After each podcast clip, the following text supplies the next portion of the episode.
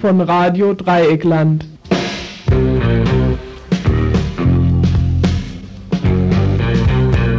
Sehr geehrte Anruferinnen, sehr geehrte Anrufer, Sie haben unter der Rufnummer 19705 das Ozontelefon der Stadt Freiburg erreicht.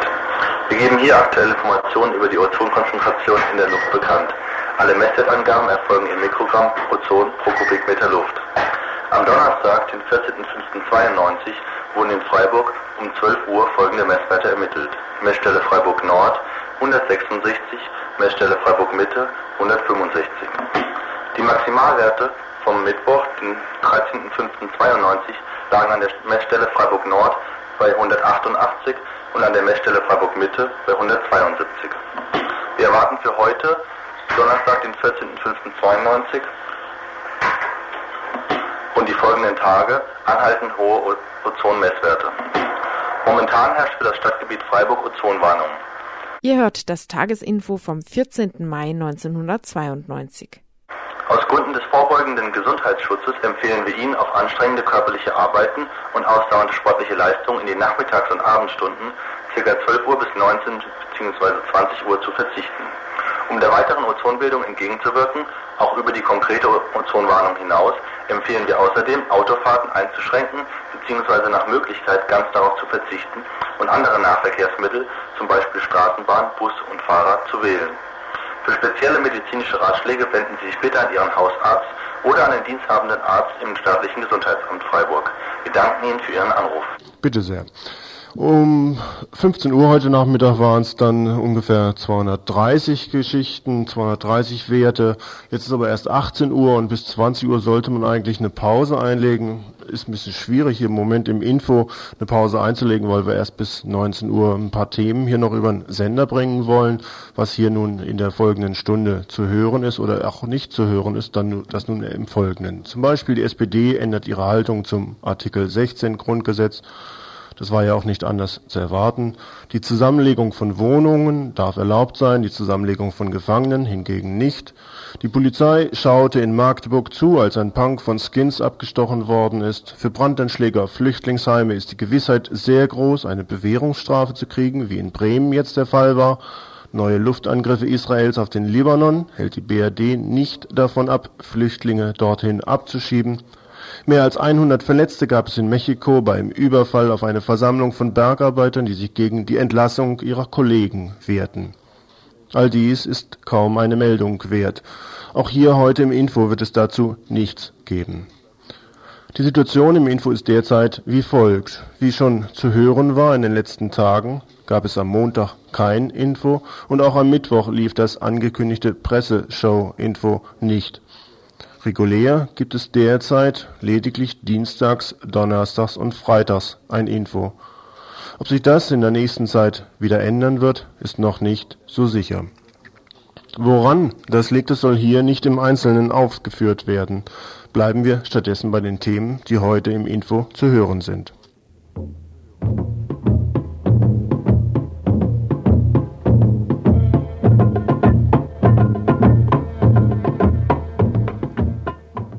Also es gibt eine ganze Reihe von Kurzmeldungen. Dann gibt es natürlich etwas Ausführlicheres zu dem Streik der Gewerkschaft Öffentliche Dienste, Transport und Verkehr, aber auch zu Warnstreiks der IG Metall. Dann wird es einen Bericht geben zu einer Konferenz, kleinen Mini-Konferenz, die es gestern in Freiburg gegeben hat, betreffend des Riedels, Rieselfeldes und der dortigen Bewohner und Bewohnerinnen der Wagenburg. Schließlich etwas zu Peru. Ja, besonders über die Situation in dem äh, Gefängnis Canto Grande, wo die Ereignisse sich anhäufen, leider. Dann etwas zu dem Thema Flüchtlinge und Mieten, Mietverhältnisse und schließlich ein Studiogespräch zu dem Thema Abschiebung in den Libanon. Und während dieser Zeit sind wir hier zu erreichen unter der Telefonnummer 0761 31 028.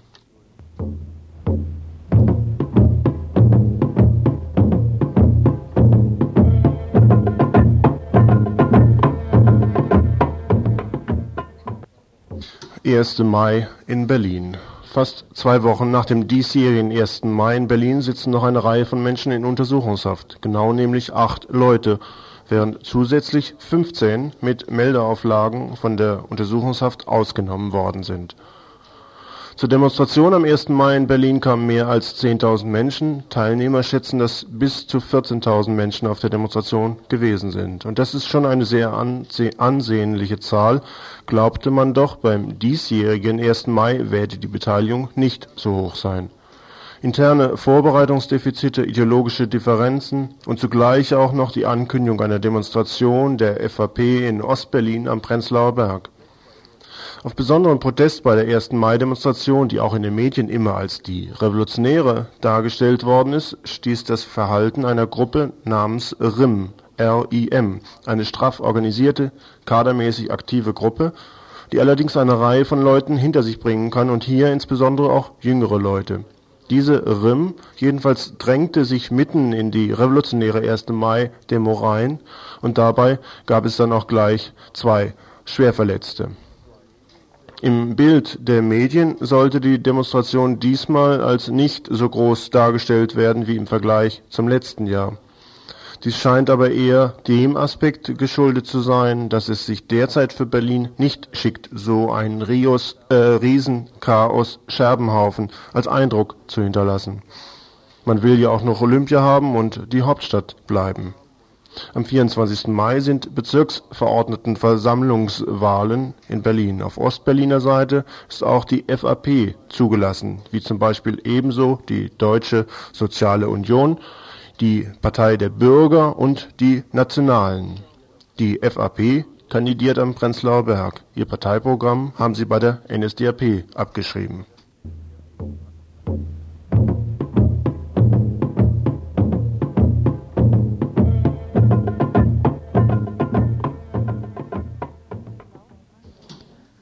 Lauschangriffe aus der Opposition in Bonn. Nun ist es auf den Tisch. Die SPD will sich weiter profilieren. Dazu ist ihr mal wieder einiges recht, was den Betroffenen wohl kaum billig sein wird. Mehrheit für den Lauschangriff in Bonn. Wohnungen könnten mit Wanzen und Richtmikrofonen bearbeitet werden. Zuvor wird noch Artikel 13 des Grundgesetzes geändert, wo die Unverletzlichkeit der Wohnung gesichert war. Ein früher mal als progressiv bekannter SPD-Rechtsprofessor Jürgen Mayer hat sich in einem Gutachten in diesem Sinn für die SPD geäußert. Rauschgift und organisierte Kriminalität, so argumentiert er, machten diese Fahndungsmaßnahmen nötig. Mal wieder einer, der sich nunmehr auf der rechten Seite wiederfindet. Auch ohne verdeckte Ermittler so dieser Rechtsprofessor, seien danach Wanzen und Richtmikrofone zulässig. Und überdies wären davon nicht nur direkte Betroffene bedroht, sondern auch mit dem Verdächtigen in einer als eng anzusehenden Verbindung stehend. Jetzt wird noch ein Spitzchen darauf gesetzt. Alles, was jetzt geplant wird, sei schon in der Praxis vorhanden, wenngleich auch formal unerlaubt. Immerhin ist schon zu vermelden, dass die Telefonüberwachung seit 1986 um 80 Prozent zugenommen hat. Offiziell ist es ja 2797 Überwachungen, insbesondere in Bayern und Baden-Württemberg habe es eine erhebliche Zunahme gegeben.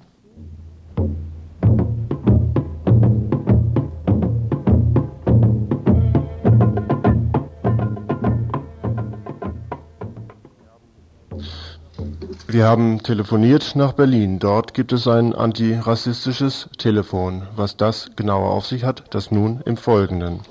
Ja, wir sind eine Gruppe von Leuten, die teilweise auch schon in einem Zentrum, was in Ostberlin besteht, zusammengearbeitet haben.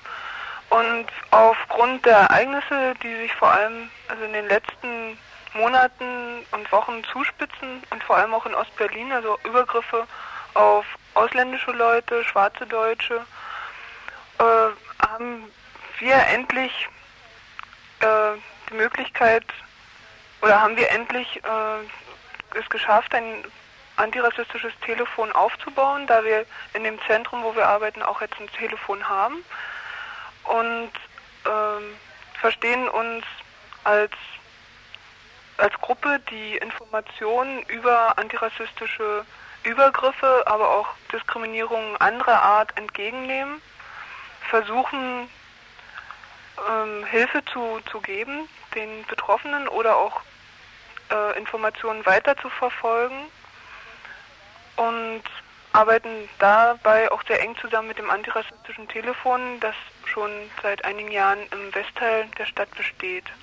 Ihr macht die Nummer also publik und dann sollen die Leute dort anrufen und Meldungen machen über das, was sie sehen, beobachten können. Hm, also es ist kein äh, Hilfstelefon, also äh, sozusagen, wenn jetzt ein Angriff irgendwo äh, läuft, dass wir so dort gleich hingehen können. Also das wäre nur maximal möglich, wenn es in unserem Umkreis wäre, sodass wir auch Leute aus dem äh, Zentrum mobilisieren könnten. Es ist also vor allem dazu da, Informationen über Diskriminierung, rassistische Diskriminierung und Angriffe aufzunehmen und dann danach etwas zu machen. Also ein, teilweise eben publik zu machen äh, oder das eben überhaupt nachzuverfolgen, was an den Informationen, äh, ob wir den Leuten helfen können, was an den Informationen dran ist und ob man es eben noch weiter an die Öffentlichkeit geben kann.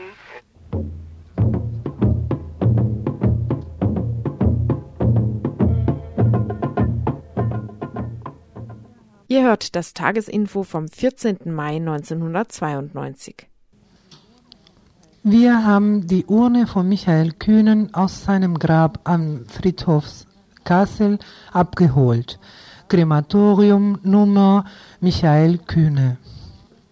Wir haben diese Asche des selbsternannten Führers in einem namenlosen Wald- und Wiesengrab beigesetzt und wollten damit verhindern, dass eine Begräbnisstätte zu einem faschistischen Wallfahrtsort à la Wunsiedel missbraucht wird.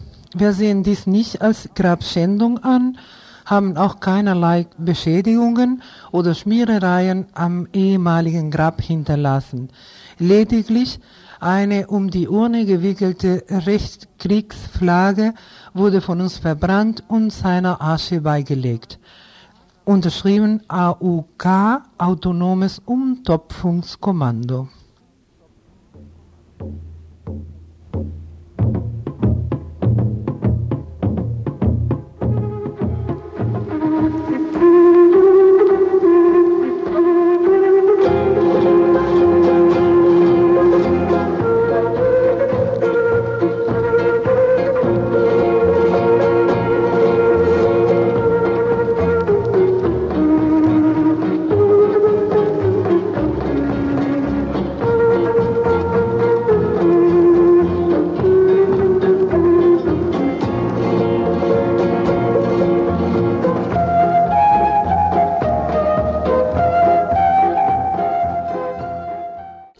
Interessant ist es ja schon, was sich derzeit innerhalb der Gewerkschaft Öffentliche Dienste, Transport und Verkehr in der BRD ereignet.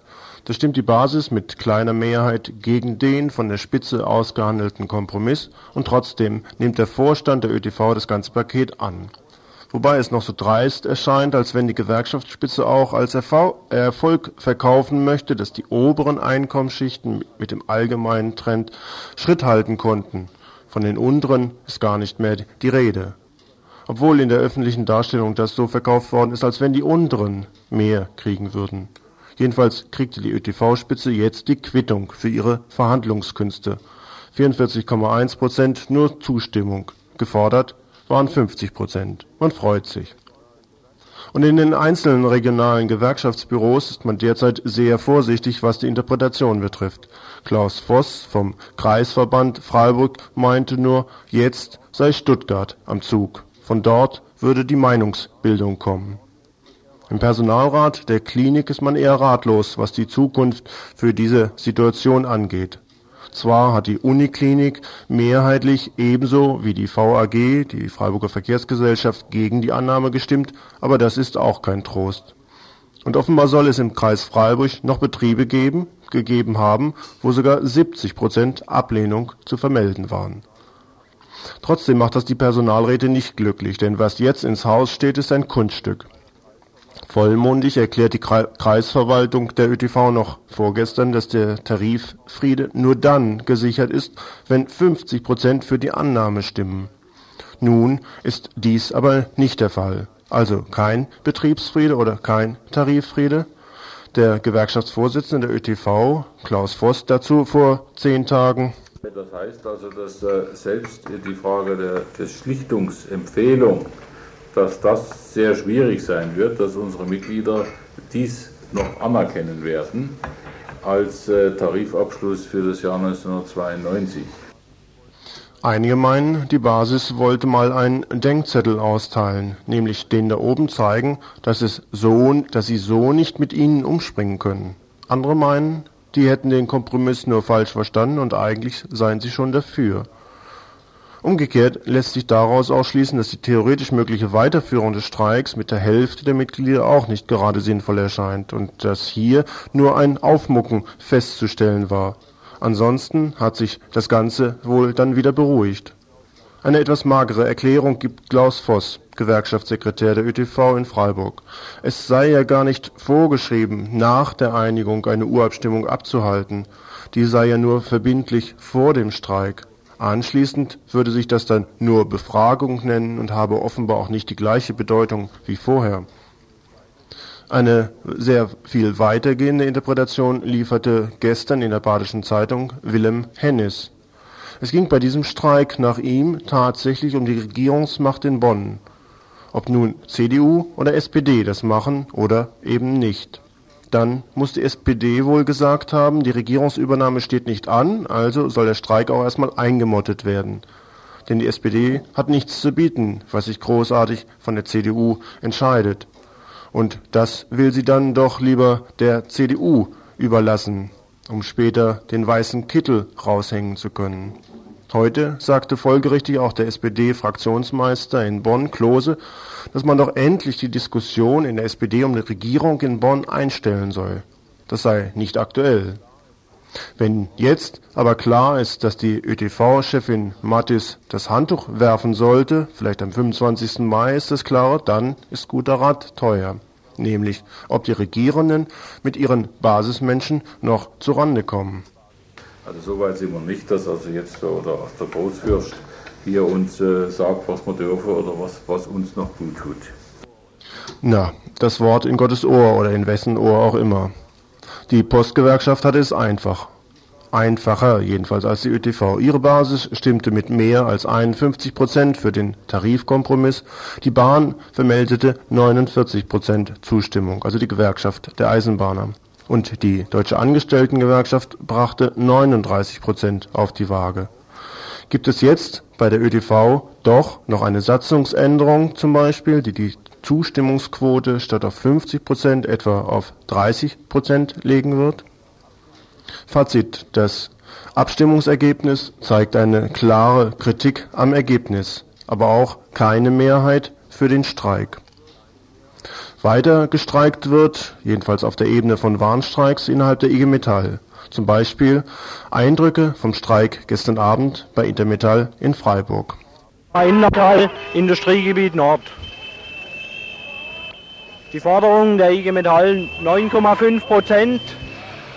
Durch den Warnstreik soll die Forderung nochmal unterstrichen werden. Wenn, der, wenn die Arbeitgeber nicht über 5 Prozent anbieten, dann klarer Streik, weil das ist eine Unverschämtheit.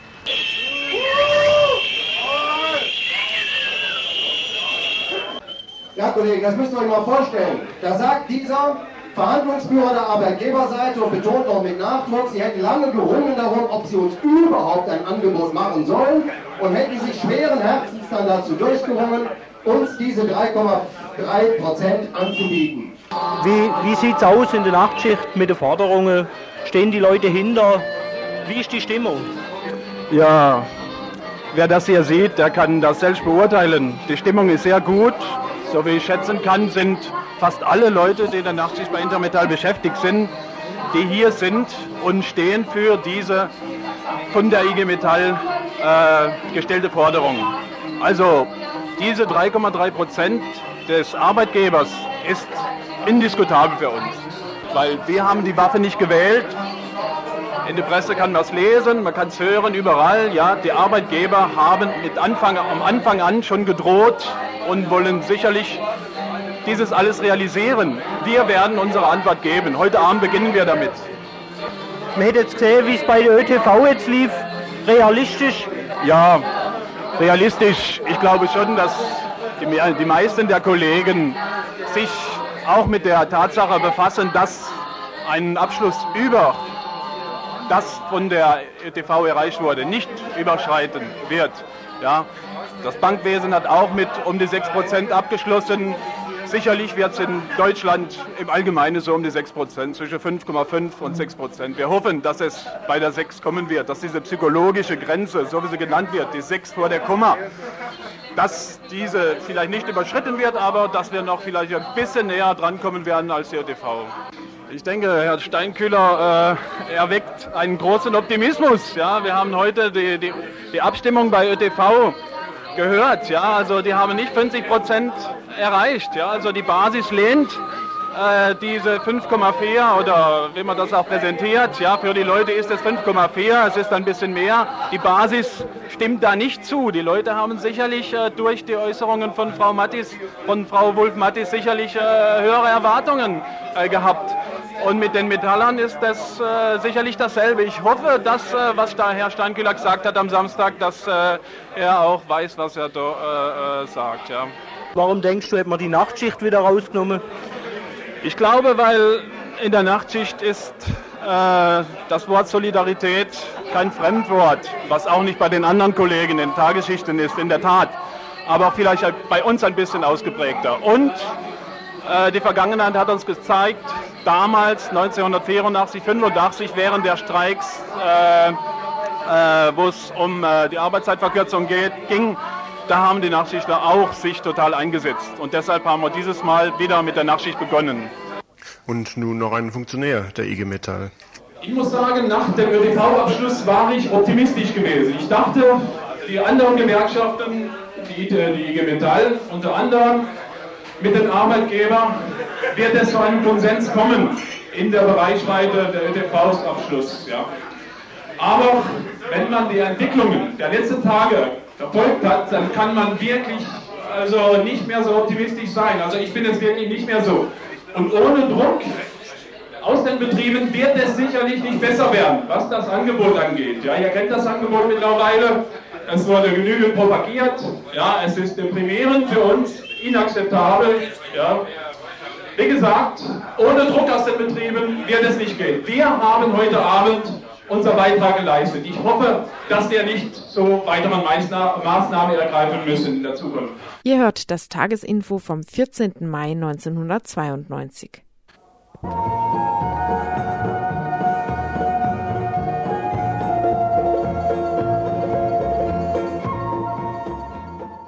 die noch vorhandene Wagenburg auf dem Rieselfeld in Freiburg. Die Bewohner und einige Bewohnerinnen des ehemaligen Biohum-Geländes auf dem Rieselfeld in Freiburg hatten eingeladen, gestern. Oder hatte die Stadt Freiburg eingeladen? Das war nicht mehr genau herauszufinden, als es dann gestern um die Zukunft dieses Geländes für die Bewohner und Bewohnerinnen geht, die dort seit etwa zwei Jahren in ihren Wohnwagen leben. Denn der erste Bürgermeister aus Freiburg, Ungarn Sternberg, war gleich ziemlich unverfroren und ging zur Sache und das gab Streit. Er verkündete, er wolle sich nur die Äußerungen der Bewohnenden anhören, ansonsten sei aber klar, dass die Wagenburg weg müsse. Schon aus Gründen des Umweltschutzes, damit dort nämlich dann das Rieselfeld richtig ausbetoniert werden kann. Das wollten sich also fast alle anderen nicht bieten lassen. Damit war der erste Akt gelaufen. Anschließend, nach dem Wiedereinzug der Leute vom Rieselfeld, wurde dann zum zweiten Akt übergegangen. Es war eine grüne Vertreterin, die nicht mehr über die Fehler der Vergangenheit reden wollte, sondern lieber in die Zukunft blicken möchte, wobei sich die Fehler von gestern ihr durchaus mit den Zukunftsvorstellungen der Stadt zu decken scheinen. Obdachlose sind eben obdachlos, selbst wenn sie ein Dach über den Kopf haben und in den städtischen Notunterkünften in den letzten, vier Wochen, in den letzten Wochen vier Tote zu verzeichnen waren. Trotzdem sollten bis dahin, nach Ansicht der Stadt, die schon längst überfüllten Notunterkünfte noch weiter zugestopft werden. Erst als die Bewohner und Bewohnerinnen ankündigten, gegebenenfalls mal mit allen Obdachlosen vor dem Rathaus zu erscheinen, um dort dem ersten Bürgermeister dann das zu erzählen, was sie ihm erzählen wollten, wurde dieser Punkt fallen gelassen. Schließlich zeigte sich aber auch der Pfarrer Kusch, der Sozialarbeiter der Drogenberatungsstelle Drops, davon überzeugt, dass sogenannte Einzelfalllösungen genau die falsche Antwort sind wenn BewohnerInnen sich gerade beginnen, selbst zu organisieren und sich genauso auch zu artikulieren. Ihre Forderungen sind ja gar nicht blind, sondern sie kommen der Stadt in großen Schritten schon entgegen. Zitat aus ihrem Flugblatt Wir fordern von der Stadt die Überlassung eines Ersatzgeländes Pacht oder Miete inbegriffen, um unser alternatives Wohnprojekt weiter zu verfolgen. Um unsere soziale Struktur zu verbessern, haben wir uns vorgenommen, weitere Bauwagen anzuschaffen, in denen wir unsere handwerklichen und künstlerischen Fähigkeiten verwirklichen können. Was letztlich dazu führen soll, weg von der Sozialhilfe, weg von der Straße, hin zur Selbstständigkeit. Zitat Ende. Weder Schuhkarton also noch Hochhaus. Hier kriegt sie niemand rein. Und selbst einen Zaun bieten sie an, um ihr Gelände einzäunen zu können.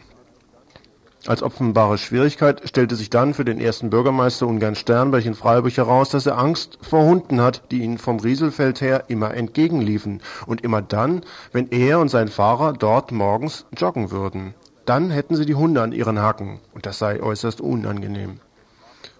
Ihm wird empfohlen, sich doch per Strafanzeige zu melden, dann werde man ja sehen, woher die Hunde kämen. Sprichworte, also viele Hunde sind der Herren tot, oder wie hieß das? Im entscheidenden Moment trat dann wiederum die grüne Bettina Bremser energisch auf den Plan und meinte, jetzt sei aber mal Schluss mit dem Schlagabtausch und nun werde richtig diskutiert. Erstaunlicherweise funktionierte dieser Ton. Und nun stellte sich heraus, dass auch die Stadtverwaltung kein Konzept hat, wie sie mit den WagenburglerInnen auf dem ehemaligen Biohum-Gelände umzugehen gedenkt. Zwar hätten sie erstmal die Räumungsabsicht ohne Alternative, inzwischen aber scheint von dieser Absicht nicht mehr viel übrig geblieben zu sein. Jetzt plötzlich zeigt sich, dass es Ersatzgelände wohl im Überfluss gibt, denn die Stadt hat gleich einige in der Hinterhand. Und jetzt zeigte sich auch, dass wieder diskutiert werden konnte. Von Räumung sprach niemand mehr, von unterschiedlichen Konzepten und Akzeptanz anderer Wohnformen wurde dann geschwätzt. Mit welchen Erfolgen? Sein Wort sei nicht immer auf die Goldwaage zu legen, so ungern Sternberg, aber verfestigen dürfe sich auf dem Biohum-Gelände auch nichts. Doch nun erstmal die Runde durch den nächsten Gemeinderat machen in der nächsten Woche, damit die Parteien auch wieder im Spiel sind, wobei SPD, Grüne und Linke Liste hier schon angekündigt haben, den Vorschlag der BewohnerInnen aufzugreifen. Und zwar wurde von anderen für das, vom anderen für das sozial zuständige Bürgermeister der See dann auch noch eingewandt, dass die eingereichten mehr als 2000 Unterschriften für die Anliegen der WagenburglerInnen nicht zweifelsfrei ein grundsätzliches Eintreten für deren Anliegen wäre. Denn überall treten auch, auch immer gleich die Bürgervereine entgegen und meinten, diese Leute wollten sich aber nicht in ihren Schrebergarten sehen lassen. Der Bürgermeister konnte dann aber nicht erklären, dass für dererlei Stimmungen im Volk oftmals wiederum die Politik verantwortlich ist, die in einem Maße auf eine Gruppe eindrischt, die am Rande stehen, dass es für die Gartenzwerge und Grillbären eine wahre, wahre Wonne ist. Fazit dieser Veranstaltung von gestern wenn eine gute öffentliche Arbeit gemacht wird, wie in diesem Fall von den Leuten vom Rieselfeld, dann ist auch das Anliegen der Bewohner gut präsentiert. Und dann muss auch die Stadt zeigen, dass sie hier nicht den harten Kurs einschlagen kann.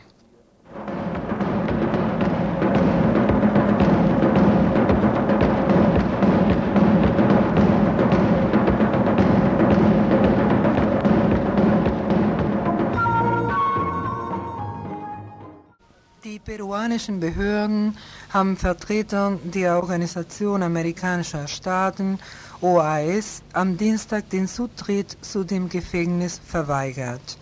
Die Menschenrechtskommission der OAS hält sich derzeit in Peru auf, um die Menschenrechtssituation nach Außerkraftsetzen der Verfassung zu überprüfen. Ein Treffen mit Präsident Fujimori wurde der Kommission ebenfalls verweigert. Zu der Situation in dem Gefängnis haben wir einen Familienangehörigen gefragt. La situación que se ha vivido en los penales, concretamente en Canto Grande, Es una cuestión premeditada, es una cuestión calculada. Ya el 17 de diciembre del 91 Zur Situation in den Gefängnissen. Hier handelt es sich um eine vorgeplante Aktion. Schon am 17. Dezember 91 haben die politischen Gefangenen eine Schutzpetition eingereicht. Eine Schutzpetition, in der sie auf die Gefahr eines Massenmordes, Genozid, aufmerksam machen. Alle Gefangene, die im Dezember ungefähr 520 waren, haben diese Petition unterschrieben und wir können es auch euch äh, hinschicken. Im Januar, Februar und März schicken sie weitere Briefe und vor allem Briefe an allen nationalen und internationalen Medien und Organisationen, in denen sie sowohl auf die bestehende Gefahr eines Genozids als auch auf ihre Situation im Gefängnis aufmerksam machen wollten. Wie ihr wisst, am 5. April fand der Putsch statt. Dieser Putsch wurde von Fujimori, die peruanischen Militärs und die USA geplant. Wir dürfen nicht vergessen, dass Aronson, der USA-Sekretär für lateinamerikanische Angelegenheiten, sich gerade am Tag des Putsches in Peru befand und alles zu koordinieren. Da sieht man alles klar. Der Befehl der Amerikaner an Fujimori war unter anderem, den Volkswiderstand in Peru zu vernichten.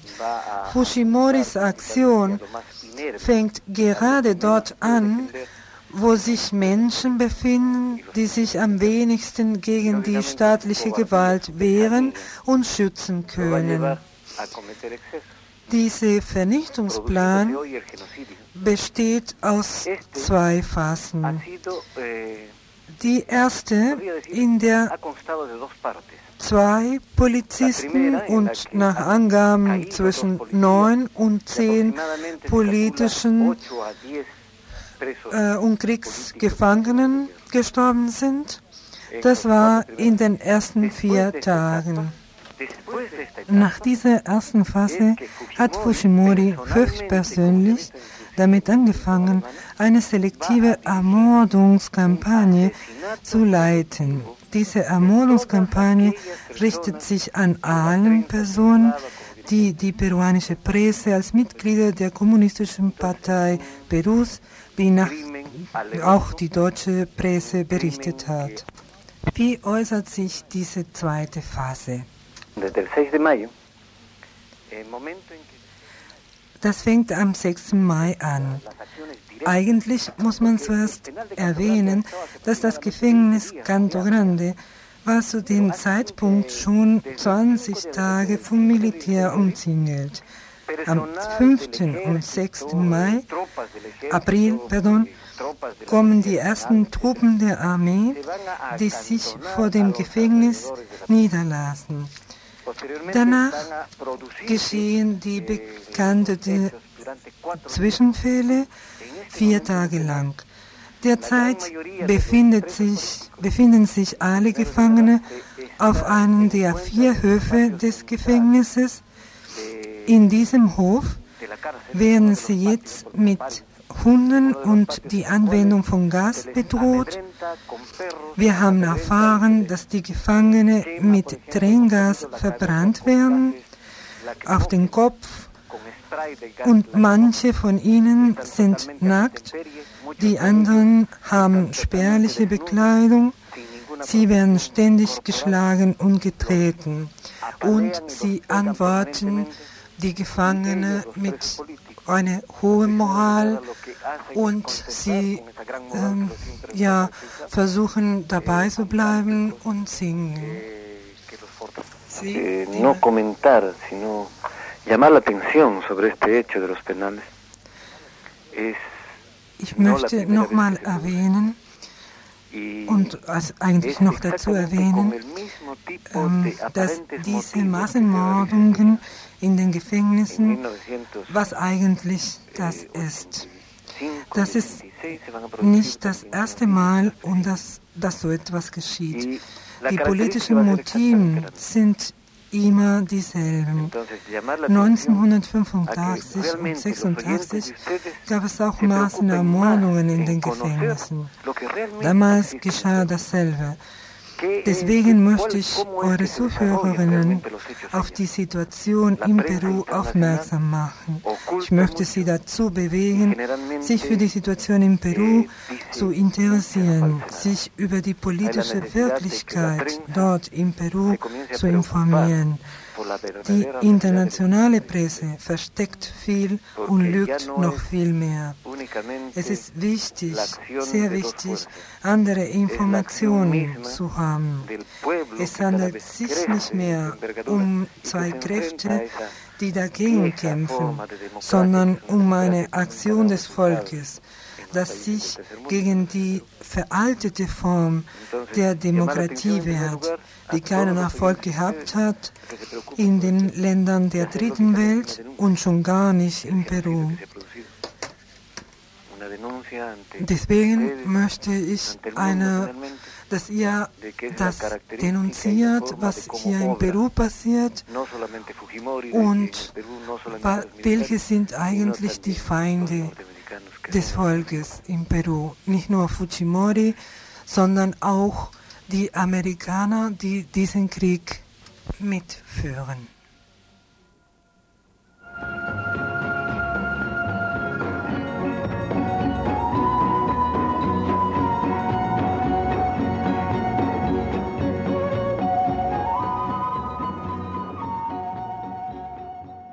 Ihr hört das Tagesinfo vom 14. Mai 1992. Sehr geehrter Herr, sehr geehrter Herr, Sie haben die Bundesrepublik Deutschland bis spätestens drei Monate nach Zustellung dieser Verfügung zu verlassen. So beginnt ein Brief der ausländischen Behörde in Freiburg, der jetzt einen Libanesen erreichte. Ihm wird klar gemacht, dass ihm keine erheblich individuelle konkrete Gefahr droht, die sich aus den besonderen Umständen des Einzelfalls ergeben würden. Die Ausländerbehörde bezieht sich auf den Lagebericht des Auswärtigen Amtes, der immerhin schon fast ein Jahr alt ist. Daraus ergebe sich, dass grundsätzlich keine Gefahren im Libanon drohen. Mensch muss ungefähr nur des Lesens kündig sein, um in sämtlichen bürgerlichen Presseorgane lesen zu können. Zum Beispiel Bombe in Beirut fordert 30 Tote. Israelis beschießen Stellungen im Südlibanon. Nicht alle Milizen im Libanon entwaffnet. Nahrungsmitteltransporte im Libanon blockiert. Israelischer Soldat im Libanon getötet. Im völligen Gegensatz zu den windigen Berichten des Auswärtigen Amtes stehen die ausführlichen Berichte von Amnesty International. Es mag sein, dass die Ausländerbehörde dies nicht liest, deshalb so einen Blödsinn schreibt, dass Menschen, die letztlich vor der schiitischen Bewegung Amal oder Hizbollah geflohen sind und hier Asyl beantragt haben, an Leib und Leben gefährdet sein können. Wer nur ein bisschen was von den Entwicklungen im Libanon versteht, die und der wissen im Übrigen, dass derzeit die syrische Regierung einen relativ großen Einfluss im Libanon bezieht. Und dass im Übrigen niemand eine Wette dafür abgeben wird, dass die derzeitige Lage im Libanon nicht morgen schon wieder auf den Kopf gestellt ist weil zusammen ergibt eine völlige Unsicherheit. Ein paar Zitate aus dem letzten Bericht von Amnesty International vom März 1992. Das Abkommen zwischen Libanon und Syrien birgt die Gefahr in sich, dass sogenannte Sicherheitsinteressen zur Verfolgung politisch Andersdenkender oder vermeintlicher Oppositioneller missbraucht werden. Geheimdienstleute des syrischen Geheimdienstes sind über das ganze Land verstreut. Die französische Polizei übergab an die libanesische Polizei eine Liste von Regimegegnern.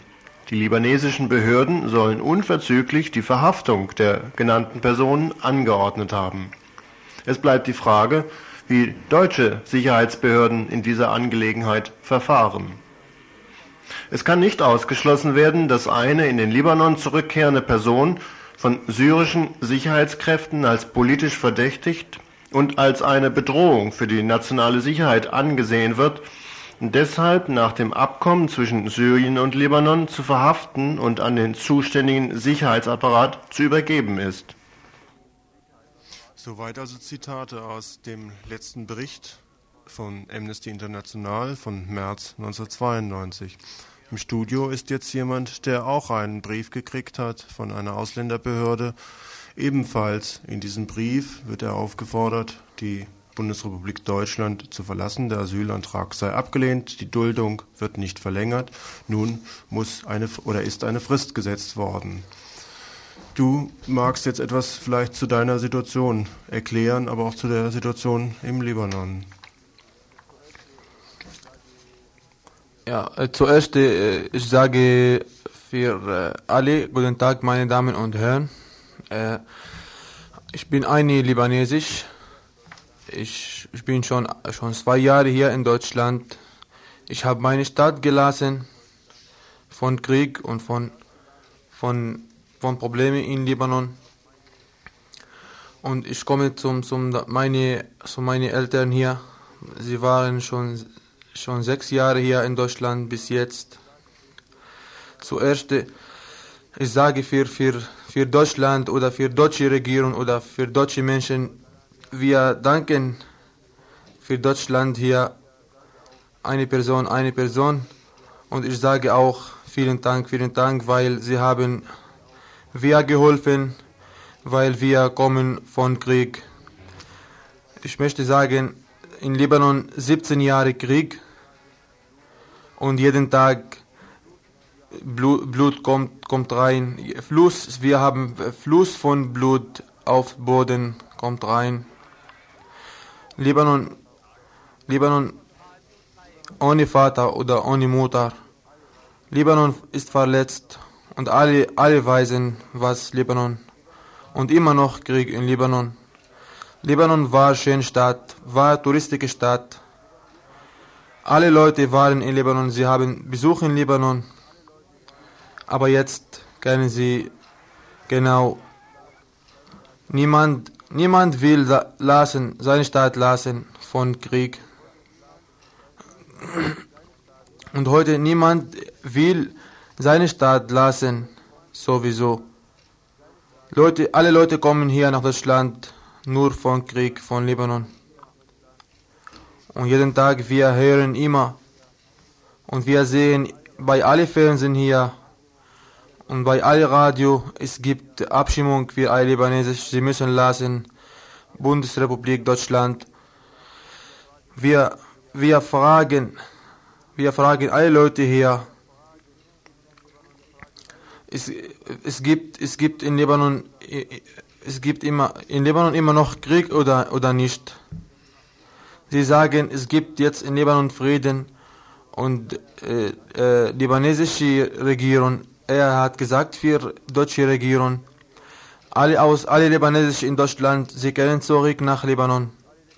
Wir, wir, wir können fragen jetzt, libanesische Regierung und deutsche Regierung, es gibt israelische Besetzung in Südlibanon oder nicht. Und es gibt syrische Besetzung in Nordlibanon oder nicht? Und warum sie sagen, es gibt jetzt Ruhe in Libanon und jeden Tag es gibt bombardiert gegen libanesische Staaten, Luftangriff von Meer, von Boden, von Erde überall. Und sie sagen auch, es gibt Ruhe in Libanon. Alle weisen und alle kennen, Libanon hat keine Probleme mit, mit, mit Geld oder, oder, oder mit Essen oder, oder, oder so unsere Probleme nur Politikprobleme und Kriegprobleme.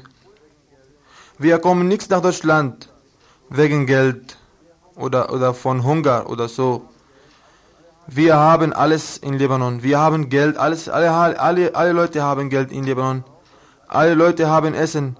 Aber wir brauchen nur ein, zwei, drei, ein, zwei, drei Jahre hier in Deutschland in Ruhe, bis israelische Besetzung und syrische Besetzung, wenn sie, sie gehen raus von Libanon und dann wir gehen zurück nach Heimat. Wir wollen nichts, eine, eine, eine Zentimeter von deutsche Body oder äh, deutsche Erde. Aber was, was, wir, was wir sagen, wir können nichts machen, aber nur wir sagen nur, wir, wir wollen von deutscher Regierung hier in Deutschland, er kann helfen, Libanese, Libanese, Libanesen hier in Deutschland, weil wir, wir, haben alle, wir haben alle Angst von Israel und in Südlibanon und von, von, von Syrien und und wir, von allen Ausländern in, in Nordlibanon auch.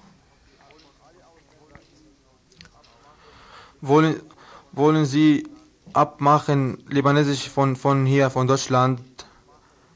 Wir, wir, wir sagen für Sie hier, wir gehen nicht nach Libanon jetzt, wenn, wenn, wenn, wenn wir gehen. Wir gehen nach Friedhof, weil es gibt in Libanon jetzt Friedhof. Für jeden Mensch hat etwas Probleme gegen Israel oder gegen Syrisch, Syrien in Libanon, weil alle Leute, sie waren mit Miliz, mit Amal-Miliz und mit Hezbollah-Miliz, weil wir wollen helfen unserer Staat von Israel und von Syrien. Alle, alle weisen israelische Besetzung in Libanon schon zehn Jahre und niemand hat geholfen, libanesisch, nur Deutschland. Wir wollen von, von Deutschland Sie, sie denken langsam, langsam mit, mit libanesischen Problemen hier, weil wenn wir gehen nach Libanon jetzt, wir, wir erwarten nichts. Israelische Soldaten, sie sagen für uns willkommen oder hallo oder, oder können sie hier in Ruhe sitzen. Wenn sie sagen so, was sie machen bei uns in Libanon, Israel und Syrien und andere Ausländer in Libanon. Und, und kennen sie, Viele, viele Libanesische haben, haben Probleme mit Syrien und mit syrischer Armee und mit israelischer Armee. Sie waren mit Amma-Miliz und mit Hezbollah-Miliz und alle Asylbehörden hier. Sie sagen für uns, nein, das, das, äh, das stimmt nicht, haben Sie keine Politikprobleme oder Kriegprobleme. Wir glauben nicht euch. Sie sagen, äh, Sie sagen, haben Sie Probleme mit Israel oder mit Syrien? Das, das wir glauben nicht das. Es, doch es gibt 90 Prozent von, von, von libanesischen jungen Männern hier in Deutschland. Sie haben äh, Operation, militärische Operation gegen israelische äh, oder und gegen syrische Armee in Libanon. Und sie haben Angst, wenn sie zurückgehen nach Libanon, Sie gehen zum Begräbnis oder zum Tod oder zum, oder zum Grab oder zum Friedhof. Weil wenn sie gehen nach Libanon, es gibt in ähm, libanesische Flughafen in Beirut immer noch syrische Kriminalpolizei. Und libanesische Kriminalpolizei oder libanesische Gendarmerie, sie kann nichts machen in Libanon. Nur Syrien, sie sagen so und so und so. und, Süd und in Südlibanon auch äh, israelische militärische, sie machen immer Kommandos gegen libanesische Staaten. Wenn sie glauben nicht, haben sie gehört, haben sie gehört, äh, eine, eine, eine Scheich von, von Hezbollah heißt Scheich Abdul Karim Ubaid, schon zwei Jahre auch. Äh, sie, sie haben gemacht äh, Kommandos gegen ihn, sie haben ihn genommen zum Gefängnis bis jetzt immer noch in Israel, weil er war mit, mit Hezbollah-Miliz zum Beispiel. Und jemand auch, nicht nur er. Und, äh, und, und äh, schon, schon drei Monate auch eine Scheich von Hezbollah heißt, äh, heißt Abbas al-Musawi auch. Sie haben ihm, sie haben ihm geschossen mit Bombe in seinem Auto und er gestorben mit seiner Frau und seinem Kind, schon drei Monate. Und, äh, und der Hezbollah, er hat geschissen 50 Raketen nach Israel. Und Israel auch ha- hat 250 Bombe 155 Millimeter nach, nach unseren Staaten auch in Libanon. Alle, alle Haus, alles kaputt, schon kaputt. Alle Schule auch schon kaputt. Und Kinder, viele Kinder gestorben und junge Männer und Frauen. Und Krieg, er weiß nicht, das Kind oder das Große oder diese Frau oder das, diese, die Fräulein oder, oder so oder so. Krieg ist gegen alle Leute, gefährlich für alle Leute. Kennen Sie auch, es gibt große Bevölkerung für, in, in Südlibanon heißt Al-Khiyam. Es gibt jetzt tausend Libanesisch und Palästinenser auch. Und jemand kann von, von Rotkreuz International kann besuchen und, und kann sehen, was, was sie machen mit Libanesisch und Palästinenser. Oder bei Syrisch auch. Wir, wir können fragen jetzt alle Welt. Es gibt drei oder 4.000 oder 6.000 libanesische und Palästinenser auch in, Syrische, in Syrien, in Bevölkernis. Wo ist, die, wo ist die, unsere, unsere, unsere jungen Männer in Syrien und Israel? Wer hat gefragt, wo ist libanesische und Palästinenser in Bevölkernis jetzt?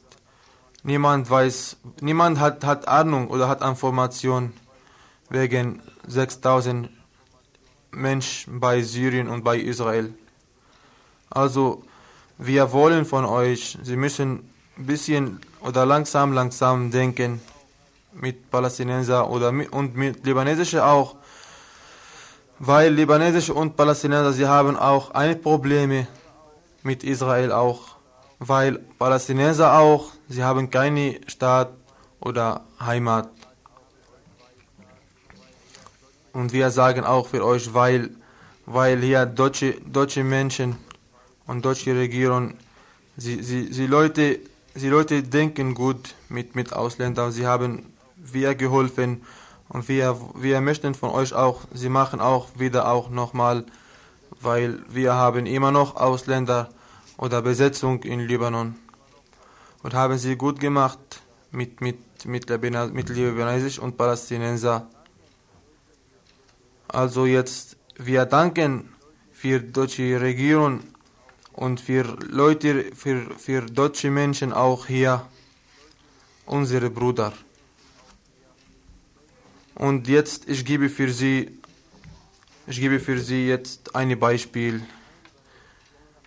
Ich bin, ich bin jetzt ein Libanesisch. Ich komme nach Deutschland vor zwei Jahren. Und ich komme vom Krieg. Und ich habe Probleme mit Israel-Soldaten. Ich war mit Amal-Miliz. Und ich komme, ich komme nach Deutschland sowieso von, von Angst. Ich habe ich hab Kreditgeld genommen von, von einer Kollegin von Libanon für Ticket für Flugzeug. Ja. Und ich habe ich hab zwei, drei Jahre geprobiert und zuletzt ich habe gefunden Visa nach Deutschland und ich habe Asyl angetragt schon zwei Jahre in Deutschland. Und meine Mutter, sie, sie, sie, sie hier schon sechs Jahre, aber ich kann nichts kommen von, mit meiner Mutter vor sechs Jahren, weil ich war mit Amal Miliz. Und kann ich nichts kommen von Krieg und so, weil kann ich nichts nach Nord gehen oder nach Süd gehen, weil von Libanon nach ganze Welt reisen ist, ist gefährlich und darf man nicht für uns. Und jetzt ich habe ich bekommen eine eine Abstimmung von Asylbehörde hier. Ich, du musst verlassen Bundesrepublik in zwei Monaten. Ich frage hier alle Leute, für was ich muss alleine gehen nach Libanon. Ich- Ich sage auch für euch jetzt, wenn ich gehe jetzt nach Libanon, ich gehe zum, zum Friedhof oder zum Grab, weil kann ich nichts jetzt leben alleine. Ich habe keine Eltern unten. Was mache ich? ich? Ich erkläre jetzt meine Probleme. Und alle Leute, viele Leute jetzt hören mich. Ich frage jetzt jeden Mann, hör mich, das das Recht?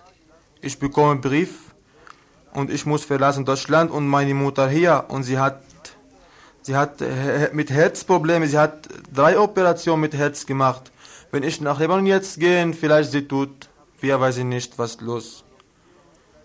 Ich habe schon gesagt, wir haben immer noch in Libanon israelische Besetzung. Und wenn ich gehe jetzt nach Libanon, mein Name ist bei Israel jetzt.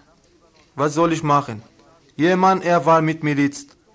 Natürlich, er war gegen Israel, weil Israel Besetzung in Libanon und wir müssen helfen, unsere Staat.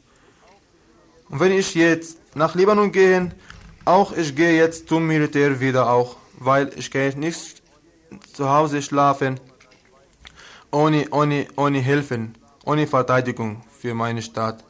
Also, jetzt, ich möchte von euch, können Sie warten jetzt bis israelische Besetzung weg oder syrische Besetzung auch weg von Libanon und dann nicht nur alleine, ich möchte nach Libanon gehen. Alle Leute wollen nach, nach Heimat gehen, weil wir kommen nichts hier wegen Geld oder wegen Essen. Wir haben alles Gott sei Dank. Wir sagen immer Gott sei Dank, weil auch wir hier ohne Krieg in Libanon jetzt 17 Jahre, 17 Jahre Krieg und ich bin jetzt und ich bin jetzt 22 Jahre alt. Ich habe nichts, ich hab nichts gesehen einen Tag in Ruhe. Hm. Nur hier in Deutschland hm. und vielen Dank. Und du bist aus dem Südlibanon und gestern ist im Fernsehen gemeldet worden, es hat neue Luftangriffe aus Israel gegeben, auch auf den Südlibanon zum bestimmt, Beispiel. Hm? Bestimmt, ja. Ich habe gestern gehört bei Fernsehen, es war äh, Luftangriff äh, gegen, äh, gegen äh, äh, Hezbollah, äh, gegen Hezbollah-Gruppen in, in, in Südlibanon. Aber äh, war nichts, keine Tod und äh, mhm. verletzt, aber nur zwei Wohnungen sind kaputt und eine Schule auch mhm. kaputt. Ich danke, dass du gekommen bist. Bitte? Ich danke, dass du gekommen bist ins Studio. Ihr hört das Tagesinfo vom 14. Mai 1992.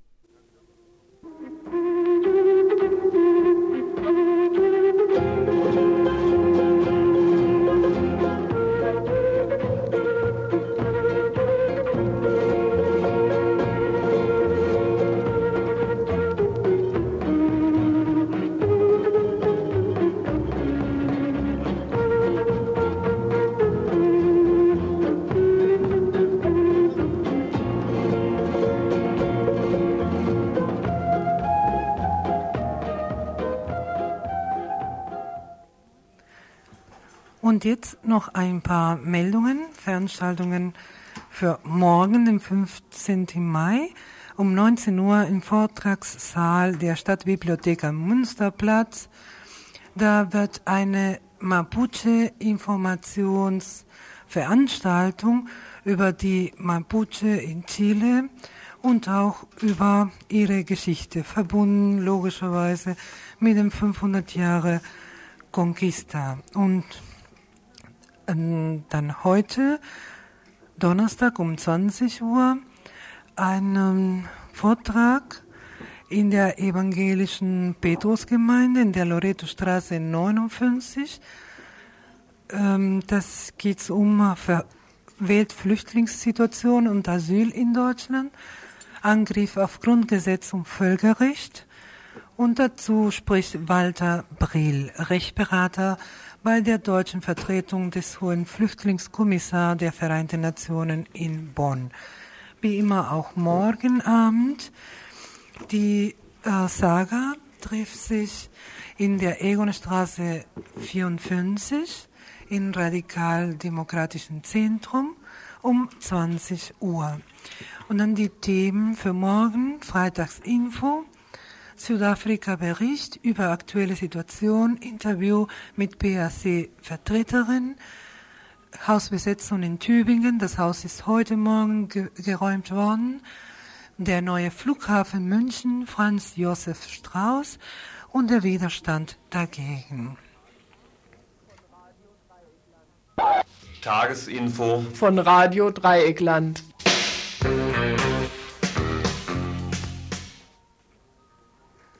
Und wie immer verantwortlich für die Sendung war Eon. Tschüss.